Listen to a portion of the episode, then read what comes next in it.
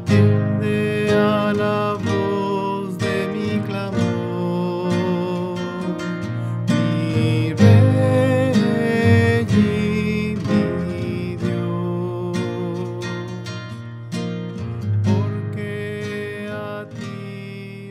Muy buenos días, queridos hermanos, paz y bien en el Señor. Hoy es 13 de febrero y estamos en la sexta semana del tiempo ordinario. Escuchemos el Evangelio para este día. En el nombre del Padre, del Hijo y del Espíritu Santo. Amén. Del Evangelio según San Marcos, capítulo 8, versículos del 11 al 13. En aquel tiempo los fariseos se presentaron y se pusieron a discutir con Jesús. Le pidieron un signo del cielo para ponerlo a prueba. Jesús, suspirando profundamente, dijo, ¿Por qué esta generación pide un signo? En verdad les digo que no se les dará un signo a esta generación. Y dejándolos, subió a la barca de nuevo y se fue a la otra orilla. Palabra del Señor. Gloria a ti, Señor Jesús.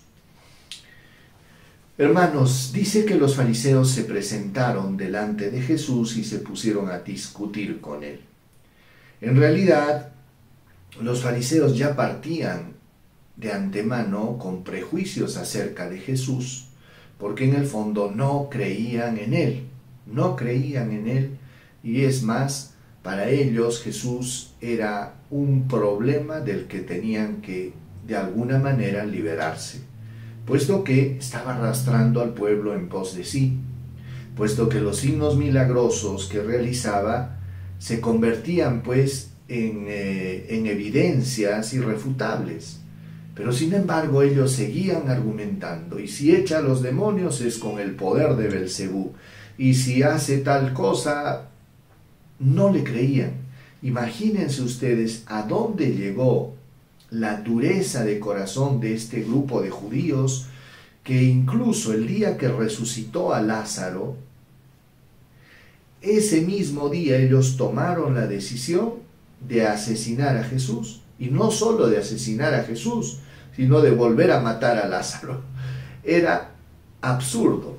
Ciertamente cuando resucitó a Lázaro, se convirtió en un signo tan irrefutable que uno este, ya no podía contradecir. Pero sin embargo, tal era la perversidad del corazón de estas personas que más allá de las evidencias no querían creer. Y ahora dice que estos fariseos le pedían a Jesús, muéstranos un signo del cielo. Jesús les responde de una manera no verbal, pero sí con un gesto. Dice que Jesús suspiró profundamente. Y es que detrás de este suspiro, hermanos, hay muchas cosas. En primer lugar, el dolor que Jesús sentía por este grupo de judíos que estaban cerrando el corazón completamente. Consideremos que lo que siente Dios, hermanos, no es la rabia, no es un arrebato de cólera como nosotros podemos sentir.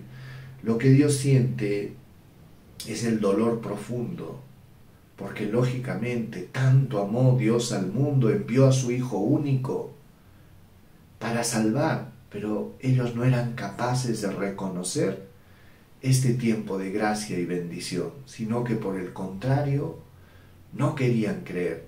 Y Jesús les dice por eso, en verdad les digo, no se les dará un signo a esta generación. Y dejándolo se subió a la barca y se fue a la otra orilla del lago. Pidámosle pues, hermanos, al Señor que nos conceda siempre la gracia de perseverar en la fe y que nuestro corazón no se endurezca.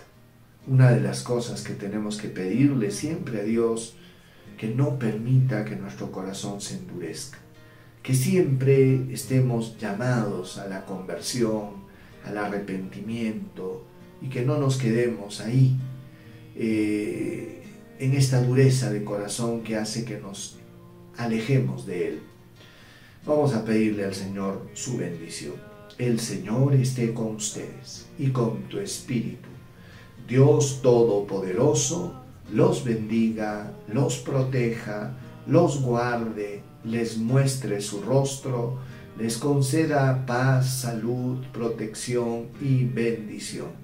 Dios los colme de bendiciones en el nombre del Padre y del Hijo y del Espíritu Santo.